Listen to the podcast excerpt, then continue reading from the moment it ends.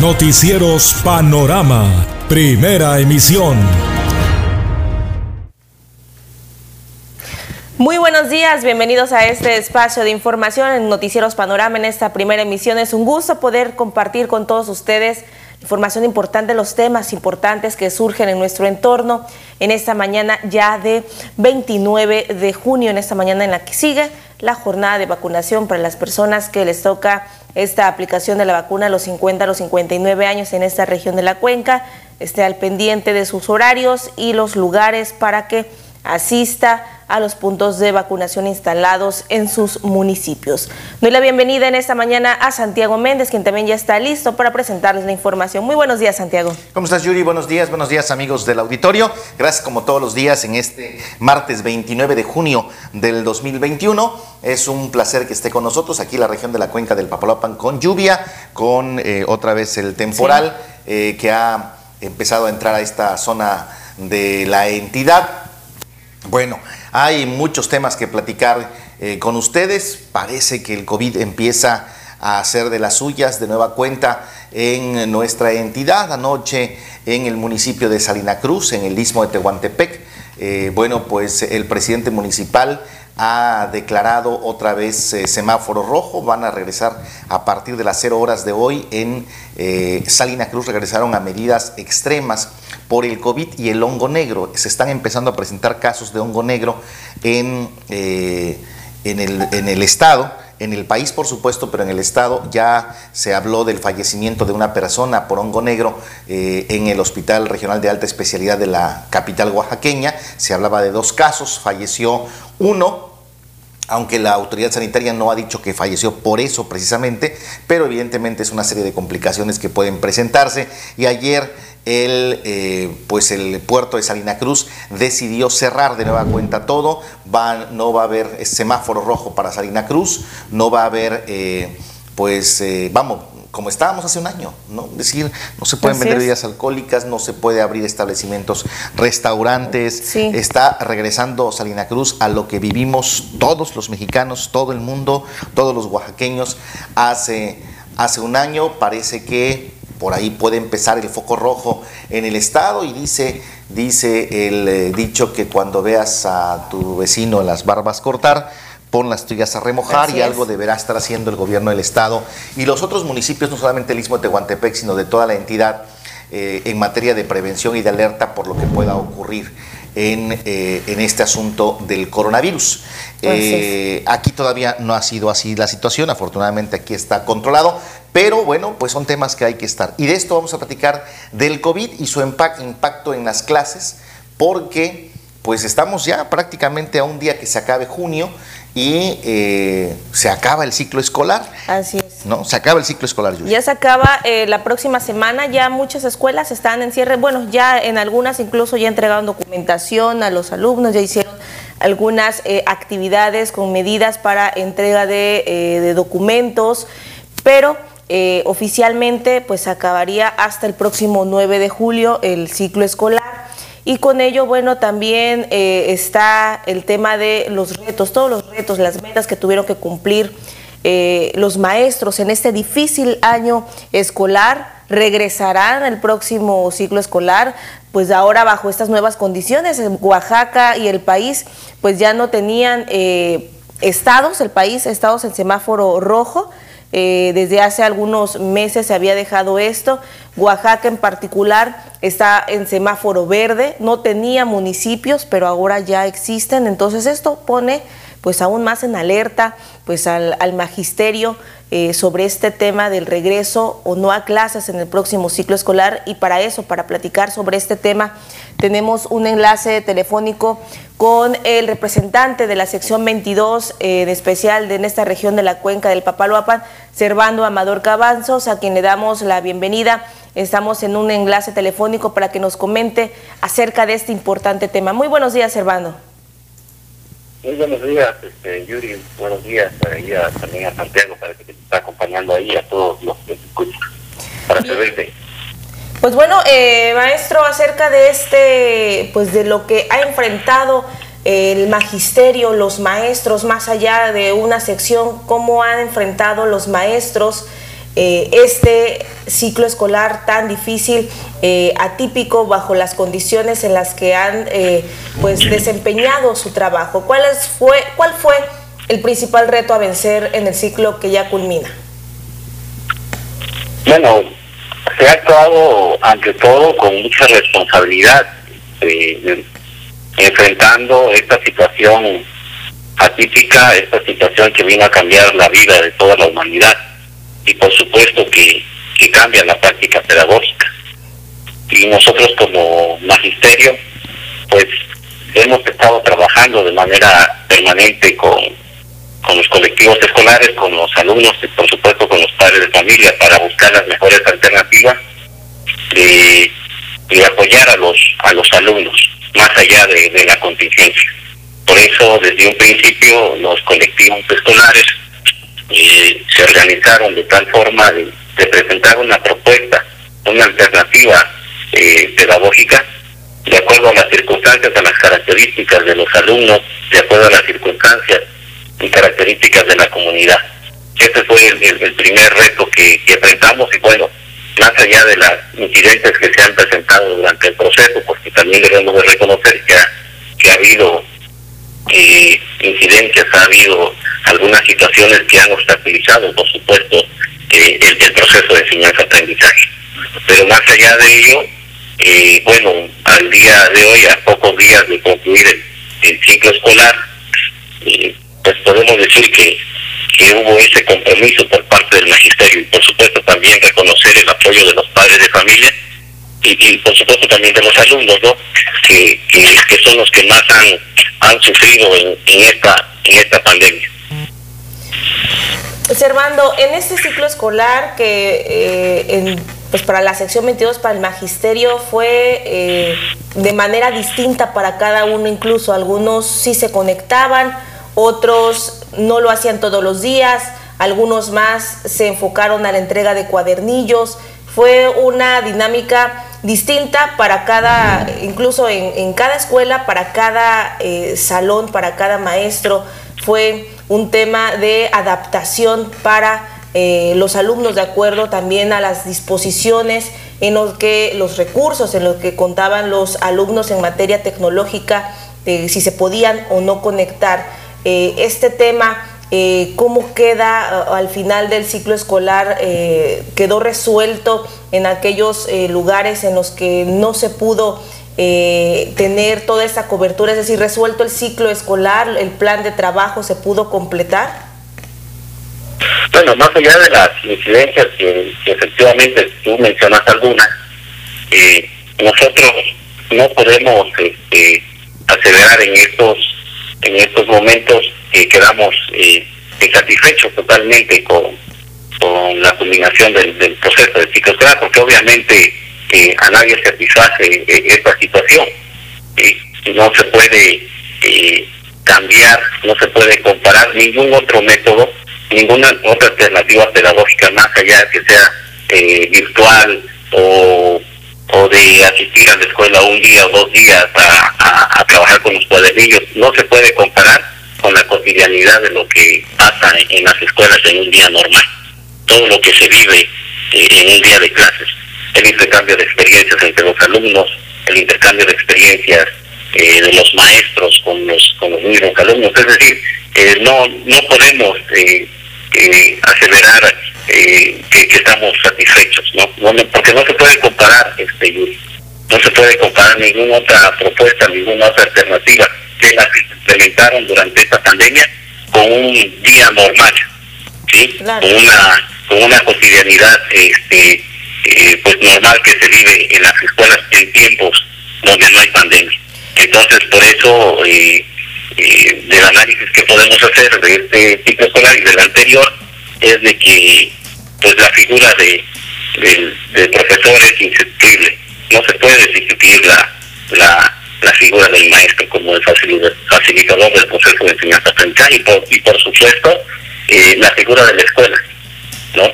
Entonces, por eso, eh, al día de hoy, el análisis que, que podemos hacer es de que no, no, no hay una satisfacción total, ¿no? Más allá de que se hicieron los esfuerzos. Tanto de los alumnos y por supuesto también el reconocimiento a los padres de familia, ¿no? Que sin lugar a dudas para ellos también fue un, gran reto.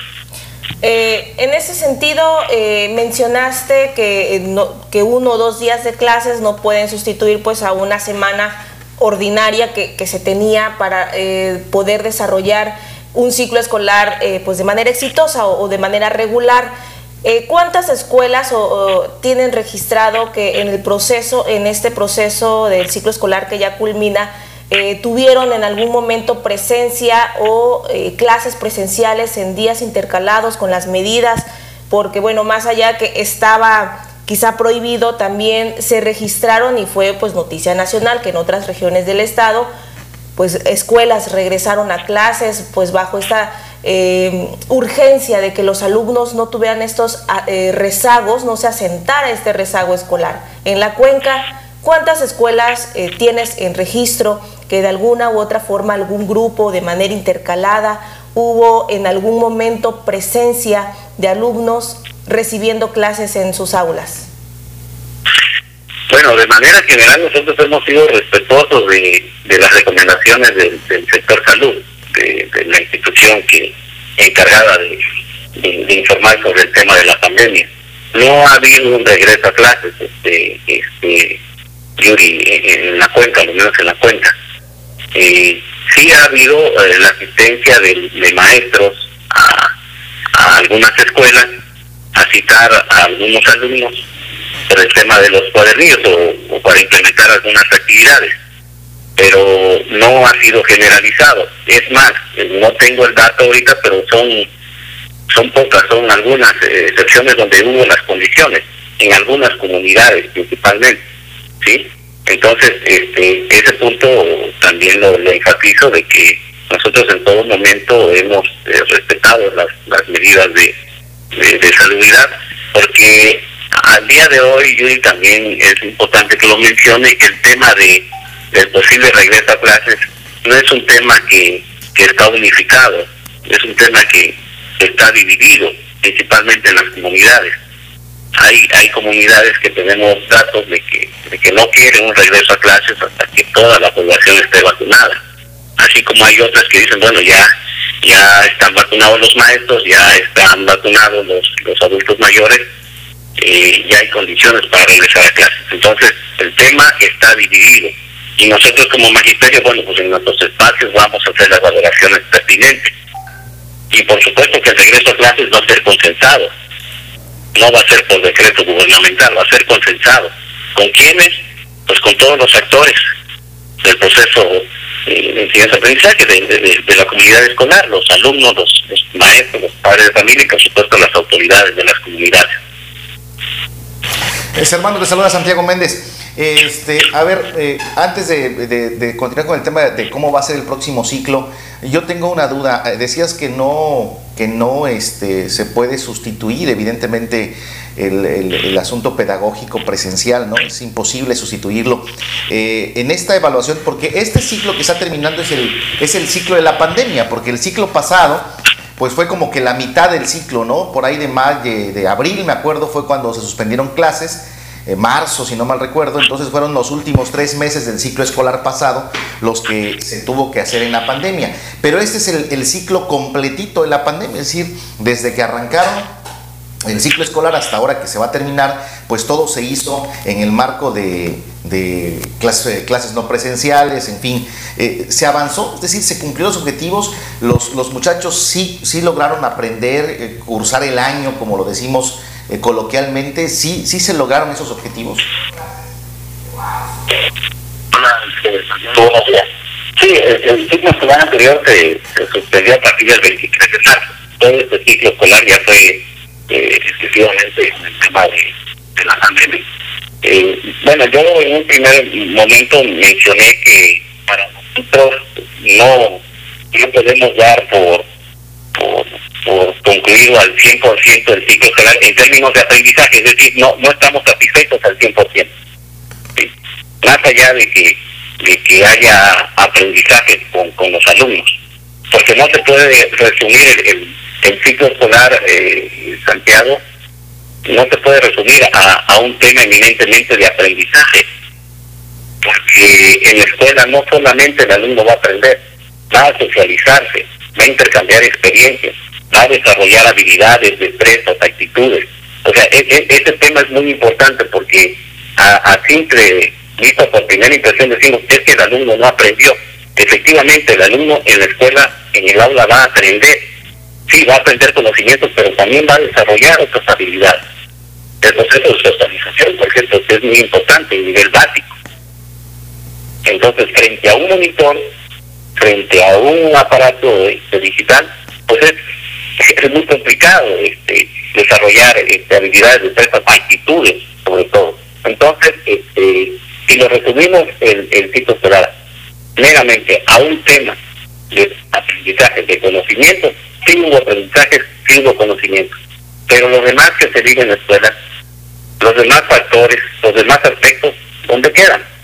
¿Sí? Entonces, por eso nosotros decimos que la figura de, de la escuela como esa institución, como ese espacio donde se desarrollan todos esos elementos que mencioné, pues no se puede sustituir, y menos frente a un monitor. Y bueno, solamente como anotación, Servando, eh, por ejemplo, hubo muchachos que pasaron de sexto a primero de, prima, de secundaria hace un año y es la hora que no conocen a sus nuevos compañeros ni viven la experiencia de un cambio de nivel, ¿no? Así es, es, es correcto, y eso es lo, lo, lo, más triste, Santiago, ¿no? Uno de los de los de, los resultados de la pandemia, ¿no? O sea, de, de, cómo el alumno ha, ha, ha sufrido ese proceso de socialización, eh, todo lo que se vive en el aula, el compañerismo, ¿no? Sobre todo, todo lo que lo que platican los, los alumnos, todas las experiencias que intercambian en un día de clase. Servando, hablaba Yuri, hablabas ahorita del, regreso, que va a ser consensado.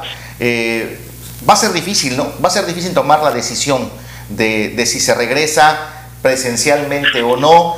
Estamos viendo que Salina Cruz está regresando al semáforo rojo, estamos viendo ahora los casos de hongo negro, eh, los, eh, los ejemplos de Campeche, donde, donde se regresó a clases y hubo rebrotes. ¿Cuál es tu, sin querer tener una bola de cristal ni nada, cuál es tu perspectiva? ¿Cómo, ves que pueda pasar en este lapso de vacaciones y en los momentos de la discusión de si regresar o no presencialmente a clases? Porque a lo mejor vamos a ver una instrucción del gobierno federal de decir tienen que regresar a clases presenciales. Sí, nosotros por eso mencionamos de entrada que, que el regreso a clases va a ser por consenso, no por decreto. Eh, y tenemos que, que tomar en cuenta las experiencias de otras entidades federativas.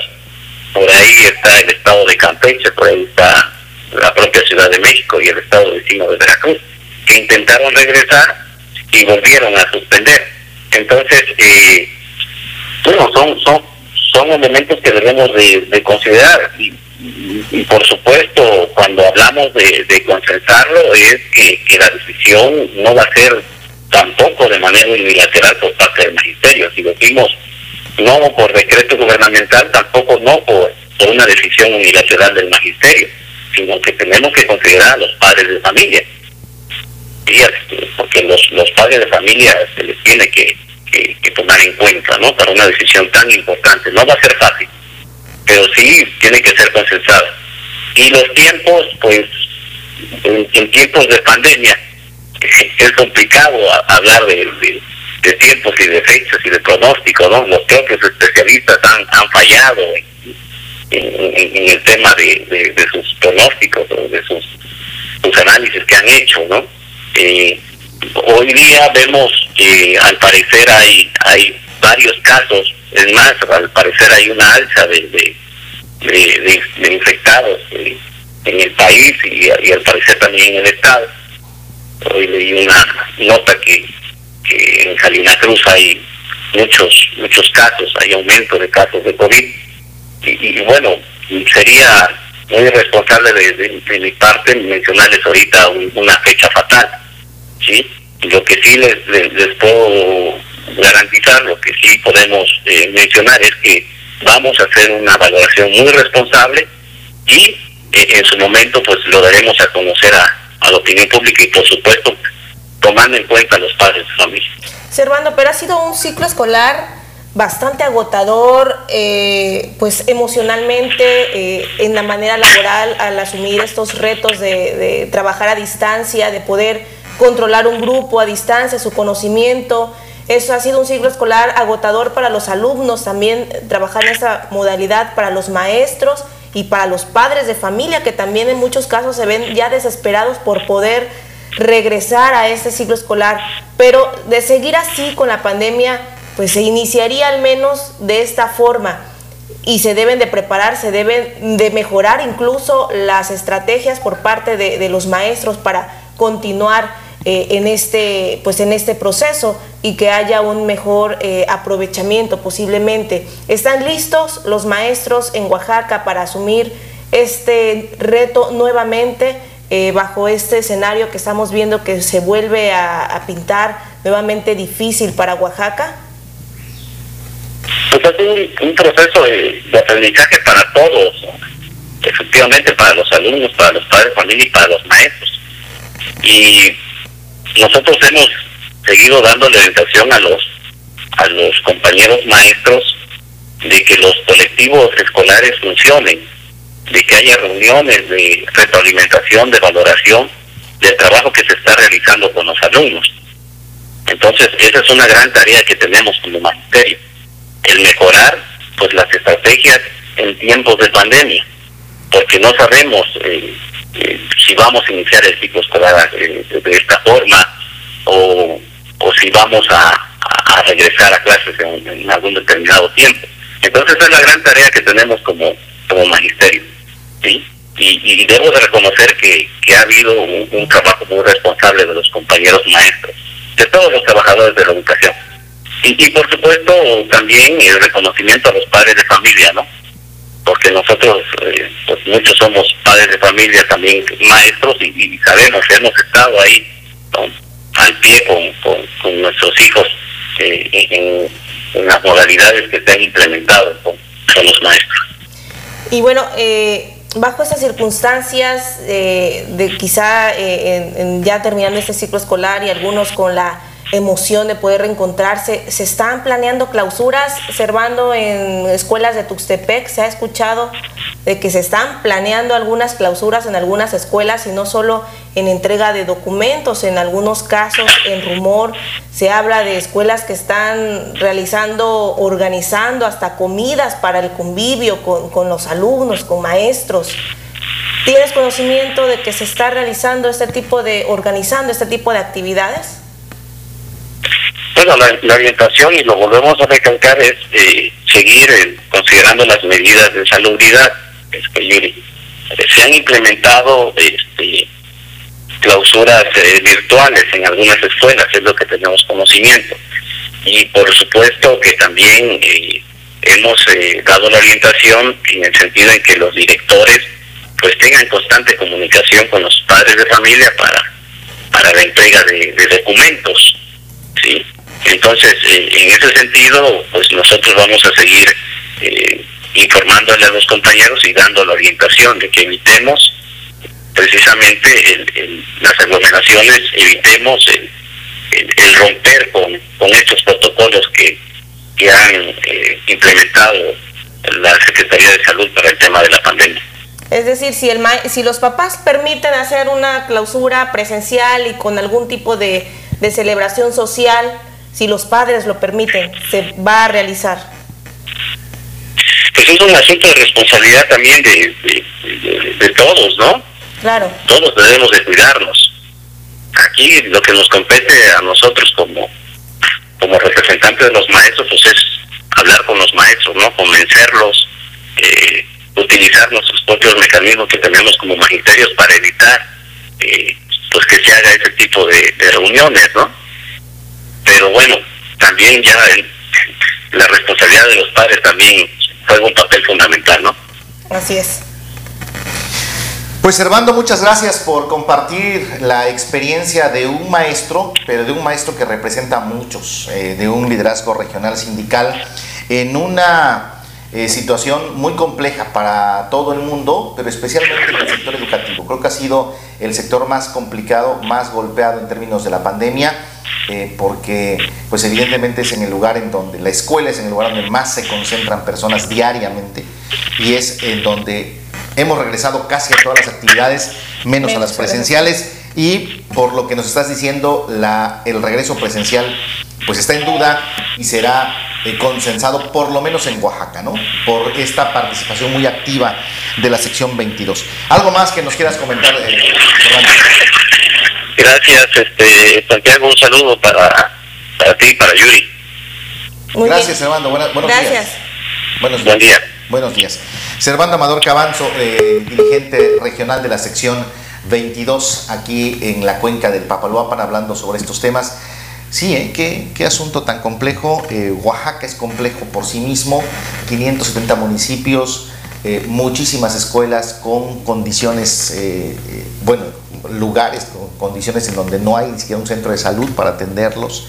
se sufrió mucho por la pandemia en ese sentido y bueno, evidentemente la población pues tiene miedo en muchos lados tiene miedo a regresar a las escuelas para evitar contagios. En otros lados, como las ciudades, los centros urbanos más grandes, mucha gente dice, ya que regresen, porque me están complicando, a los padres de familia les están complicando el tema laboral, ¿no? el tema económico, eh, tener que estar con los muchachos todo el día eh, en la casa, eh, a lo mejor si los dos trabajaban, uno ha dejado de trabajar para poder atender a los niños, conectarlos a las computadoras, hacer las tareas junto con los Y que eso al mismo tiempo ha implicado otros gastos extras en la familia, en, adquirir otros equipos eh, tecnológicos, internet o un internet con, con un plan mucho más amplio, capacidad. mayor capacidad. Entonces, aparte de, de lo difícil que ha sido económicamente dentro de las familias, esto de las escuelas también eh, ha implicado otro reto mayor para, para, cada,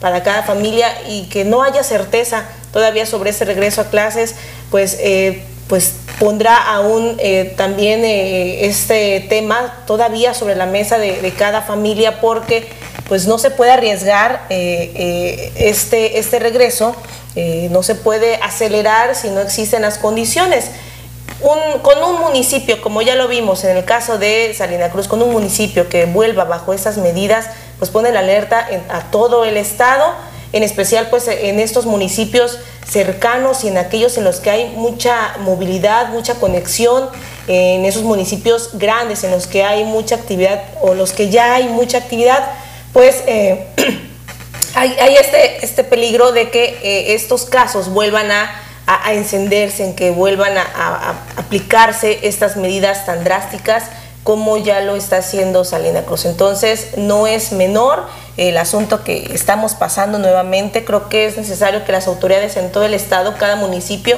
comience a implementar nuevas medidas, que no se les olvide que seguimos en la pandemia, porque eh, pues ya mucho se ha olvidado, ya eh, muchos eh, eh, comercios, eh, como en estos casos de los más golpeados, bares y restaurantes, pues han vuelto a una actividad pareciera ya normalizada completamente. Así es, normalizada completamente. Yo creo que incluso uno acude a los restaurantes, por lo menos en esta ciudad, no, no sé en la ciudad capital, eh, pero en esta ciudad uno acude a los restaurantes y prácticamente acude uno ya en un asunto muy, muy, muy similar a como estuviéramos antes de la pandemia. No hemos, no hemos entrado, no hemos entendido todos esta nueva normalidad a la que debiéramos habernos acostumbrado.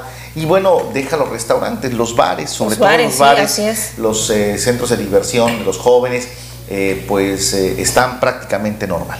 Prácticamente normal en su aforo normal, ¿no? Hay lugares que están totalmente llenos durante el fin de semana.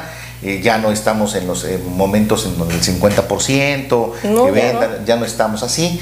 Eh, afortunadamente no ha habido un repunte en la región de la cuenca del Papaloapan, pero ya tenemos el repunte en el istmo de Tehuantepec, ya tenemos el caso de Salina Cruz que a partir de las 0 horas de hoy eh, volvió al semáforo rojo y a las prohibiciones totalmente de todas las actividades no esenciales. Y bueno, ojalá esto no sea una, eh, un, inicio de una ola que pueda eh, llegar a todo el estado de Oaxaca. Pero bueno, vamos a estar dándole seguimiento a esta situación. Por lo pronto hoy queríamos hablar de este ciclo escolar que se acaba, que se acaba en unos días más formalmente. Y bueno, en resumen lo que dice eh, lo que dice el dirigente de la sección 22 es si se aprendió, pero no, se tuvo lo demás. No están satisfechos. Para los maestros no es un ciclo en el que se sientan satisfechos con el resultado que implica todo el aprendizaje, él menciona la parte de socializar, de compartir experiencias más allá del, conocimiento adquirido, que bueno, serán los mismos padres de familia también quienes puedan tener esta evaluación de, de cómo vieron a sus hijos, qué tanto pudieron aprender, incluso hasta los padres aprendieron, cursaron este ciclo escolar junto con sus hijos eh, y que en muchas escuelas también se, se, dejó de hacer estas evaluaciones. Fíjate, fíjate que yo, yo, decía, hace rato decía de, la experiencia de pasar de un nivel a otro, de un grado a otro. Cuando tú pasas de un grado en tu misma escuela, en la primaria, en la secundaria, en el bachillerato incluso, bueno, es el hecho de subir de grado, pero cuando sales de una escuela, y vas a entrar a otra, sobre todo, por ejemplo, de primaria a secundaria, este salto, es, eh, es eh, una experiencia, es toda una experiencia dejar de estar en la primaria que tiene una forma de trabajo, un solo maestro, a pasar a, la secundaria donde vas a encontrar muchos maestros, donde tu trabajo es, eh, tus clases son por horas, eh, por materias, este, por materias tienes un maestro, es, es un proceso de maduración del niño a, ser, a ser puberto, a ser eh, joven, y esto muchos no lo han vivido. Sí, muchísimos niños lo han vivido. Se, quedó en, esta, pues en una pantalla, ¿no? En una convivencia virtual en la que pues el compañero y el maestro tampoco se tuvo este acercamiento, esta convivencia o esta cercanía con el maestro, la confianza, porque también en estos, en estas edades, en estas etapas se desarrolla pues una, una experiencia distinta con, con los docentes, con, los amigos, esas experiencias que se tienen eh, en, los recreos, en, las actividades eh, extraescolares. Entonces, todo eso ha quedado eh, pues fuera en este, en este ciclo escolar, todas esas experiencias y que por eso pues para la sección 22 no, es, no se sienten satisfechos de haber cumplido con todos esos retos que se tienen cada año, estas, estas actividades, festivales en los que se realizan eh, algunas jornadas importantes eh, de aprendizaje también, pues ahí quedaron pausadas y que pareciera que están todavía en peligro, que están todavía en, pues en esta pausa eh, que no tiene un término, no tiene una fecha para que pueda terminar debido a que los casos de COVID pues siguen aumentando en nuestro estado y que ya lo hemos visto eh, ahora con nuevas cepas, con nuevas variantes y que eh, ha afectado ya a dos, al menos a dos personas eh, enfermas de hongo negro, una de ellas pues ha fallecido de, esta, de esta enfermedad durante el fin de semana, entonces no es un tema menor, la vacuna recordemos que es un tema que puede reducir los síntomas en caso de enfermar, no es una no es que te quedes protegido al 100% y que no te vayas a enfermar, sino que es una protección que te da para que tus síntomas sean mucho menores y que bajo esa responsabilidad, bajo ese entendimiento, hay que continuar eh, con las medidas para que esto pues, pueda llegar eh, a un fin pronto, que parecía que ya había acabado, pero que ahora, pues en medio de, esto, eh, estamos viviendo estas nuevas condiciones. Bueno, así es. Solamente para concluir, tenemos parte de la conferencia de prensa que ayer eh, a media a la, noche, ayer por la noche dio el presidente municipal de Salina Cruz, Juan Carlos Atecas, es presidente municipal de Salina Cruz. Él habló sobre la decisión del cabildo de regresar al semáforo rojo. Vamos a escuchar parte de lo que ayer dijo a la población del Istmo de Tehuantepec. De el sector de bares y cantinas y establecimientos, compañero Alain. Y también me acompaña, pues obviamente, como siempre, la secretaria municipal, Añez Caballero, para informarles a la ciudadanía, eh, con la finalidad también de poder informarles a sus amigos y familiares de las medidas que se tomaron hoy en la sesión de Cabildo, eh, después de escuchar las propuestas de síndicos y regidores, eh, y de eh, ver también la situación y los comentarios de la ciudadanía de lo que se está viviendo con respecto eh, a las condiciones de salud que está viviendo el y el puerto Salina Cruz con el tema de COVID-19 y el denominado hongo negro, Esa sesión de cabildo de manera extraordinaria que se llevó a cabo el día de hoy acaba de terminar hace un momento, se estableció en el cabildo que Salina Cruz, eh, de acuerdo a las facultades que establece la Constitución, toda vez que no somos autoridades sanitarias, tendríamos que tomar las decisiones en cabildo eh, a través del cuerpo eh, edilicio o cuerpo colegial. tomamos la decisión de manera unánime de establecer aquí en el puerto de Salina Cruz el semáforo puerto Salina Cruz y esto conlleva a que se tomen las medidas necesarias que establece la propia federación ante este semáforo epidemiológico que es el semáforo rojo aquí en el puerto Salina Cruz. Eh, ya en breve se les va a eh, hacer a los establecimientos las circulares correspondientes. Eh, ahorita lo eh, económica a través de llamadas telefónicas, de correos electrónicos, de mensajería, para su conocimiento en términos económicos y oficializarlo en cuanto el tiempo nos dé. Eh, a partir de, insisto, se van a entregar las notificaciones por escritos, pero avanzar con establecimientos que nos están o ciudadanos que trabajan en algún establecimiento donde implique el cierre eh, de las actividades, pues también eh, hacer llegar esta información a los gerentes. Bueno, ahí está el momento en el que el presidente Juan Carlos Atecas eh, da a conocer que pues Salina Cruz regresa al semáforo rojo. Vamos a estar atentos hoy a ver qué dice el gobierno del Estado, la Secretaría de Salud ante esta decisión del gobierno de Salina Cruz y cuáles son los indicadores específicos que tomaron en cuenta eh, habla de hongo negro, no tenemos un reporte de un caso de hongo negro en el istmo, los casos de hongo negro que se tienen de reporte, por lo menos oficialmente, es en la zona eh, de los valles centrales, bueno, por lo menos dos hospitalizados en el Hospital de Alta Especialidad de la ciudad de Oaxaca eh, presentaban las condiciones y características del hongo negro, uno de ellos falleció, esto se supo el fin de semana, que se oficializó por parte de la Secretaría de Salud.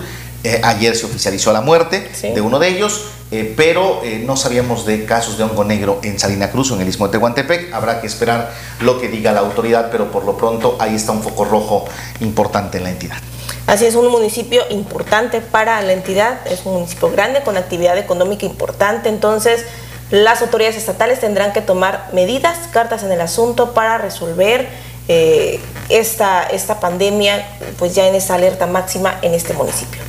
Bueno, pues ya con esto nosotros hemos concluido este espacio, agradeciendo a todos ustedes estar esta mañana con nosotros. Nos vamos, Santiago, en esta mañana con esos temas importantes generados en las últimas horas y también importante darles a conocer pues estos puntos, estos planteamientos que les presentamos en esta mañana respecto pues al regreso, a la conclusión del ciclo escolar y el regreso del próximo ciclo escolar, al menos para esta región de la cuenca del Papaloapan. Que tengan un excelente día. Buenos días.